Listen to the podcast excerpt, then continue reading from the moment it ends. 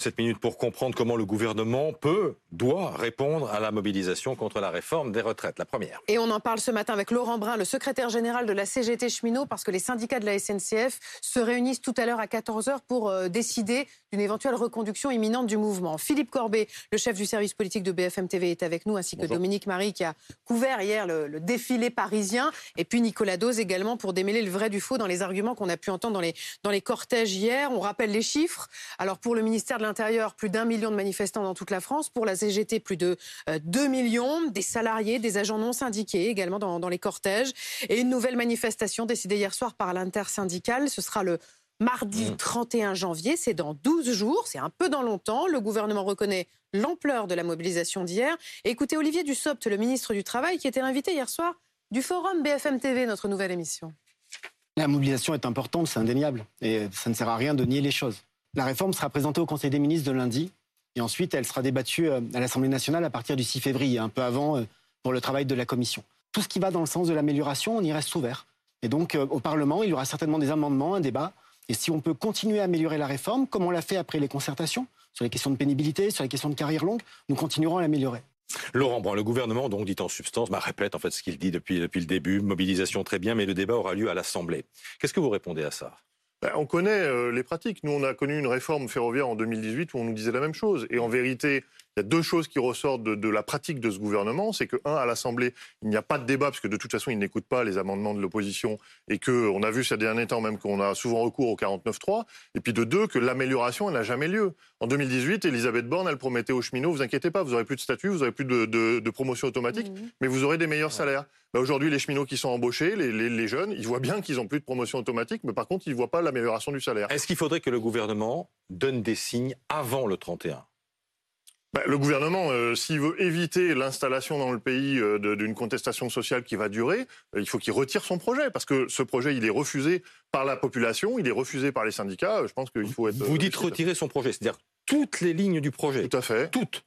C'est-à-dire quand, on, négocie, on fait des concessions sur, certaines, sur certains aspects. mais nous, on n'est pas sur l'idée de négocier, c'est une réforme injuste et injustifiable. Donc, une réforme injuste et injustifiable, on ne va pas l'aménager.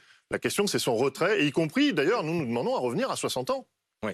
Il est sur quelle ligne le gouvernement, Philippe ah, en tout cas, Quand on est dans cette situation-là, on est prêt à lâcher du lest, comme on dit Ils ne sont pas du tout dans l'esprit de lâcher du lest. Euh, ils reconnaissent la mobilisation, ils disent c'est une mobilisation importante. Ils ont tous répété ce mot-là hier soir. Bah, c'est le minimum qu'ils peuvent dire. Il y a beaucoup de monde, beaucoup plus de monde que ce qu'ils espéraient, beaucoup plus de monde aussi peut-être que les syndicats l'imaginaient. Alors ils disent oui, mais il y, avait à peu près le, même nombre de gens euh, en 2010 pour la précédente réforme qui passait euh, l'âge légal de 60 à 62 ans. C'est vrai, et c'est une réforme qui, au bout du compte, était passée. Mais il y avait aussi autant de monde qu'en 95, une réforme qui avait dû être retirée par le gouvernement. Donc euh, il y avait beaucoup de monde. Moi, je veux dire qu'hier soir, euh, pour avoir euh, parlé avec des responsables de la majorité, ils étaient surpris par l'ampleur de la mobilisation, surtout en province, plein de petites villes où il y avait beaucoup de monde, mmh. beaucoup de monde. Nicolas, quand Laurent Brun dit c'est une réforme injuste, c'est un argument qu'on a beaucoup entendu depuis que cette réforme des retraites est arrivée. Est-ce que c'est juste de dire que c'est injuste? Il n'y a pas de réponse clinique chiffrée statistique. Mm. C'est un ressenti, un avis, une opinion de savoir si c'est juste ou injuste.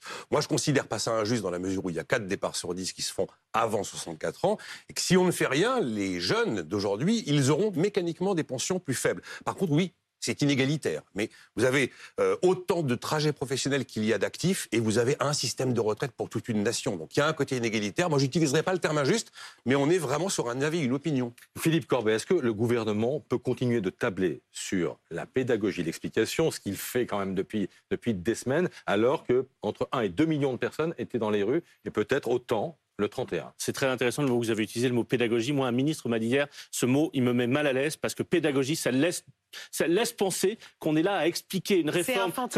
C'est infantilisant. C'est pas le mot qu'il disait, mais c'est l'esprit, euh, comme si on devait expliquer à quelqu'un qui n'a pas compris. Or, on a bien vu hier que beaucoup de manifestants rebondissaient là-dessus en disant, la question, c'est pas qu'on a mal compris, on a très bien compris la réforme, on n'est pas d'accord. Et ça, ça rappelle aussi ce qu'a dit le président cette mmh. semaine à quelques journalistes. Mmh. Il a dit, je ne crois pas à une victoire de l'irresponsabilité. Mmh. C'est sa formule. Et Laurent Berger a senti à quel point cette question-là était mmh. sensible. Mmh. Il dit, il a utilisé le mot sur le plateau ici, il l'a redit à la manifestation, attention au mépris. Dire que manifester, s'opposer à cela, c'est être irresponsable, ça c'est très dangereux, dit Laurent mmh. Berger.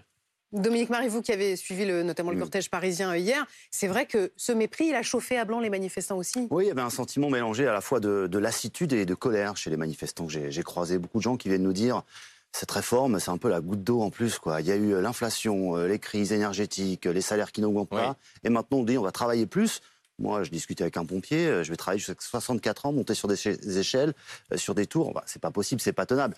Et ce qui est frappant, c'est aussi le profil des gens qu'on a croisés. Alors, le profil de la manifestation sociologique, il n'est pas bouleversé. Bien sûr qu'il y a des fonctionnaires, des cheminots, mais il y a aussi des ingénieurs, des cadres qui étaient là et qui disaient Ok, moi, j'ai pas un travail forcément où je pèse, j'ai des poids lourds toute la journée, euh, mais j'ai un travail intellectuel assez euh, prenant euh, qui est parfois aussi sous pression et c'est pas évident. On va écouter la première réaction de Bruno Le Maire, le ministre de, l'économie et des finances, qui était l'invité de nos amis de, BFM Business il y a quelques minutes. Non, je ne suis pas surpris. Cette mobilisation euh, est compréhensible.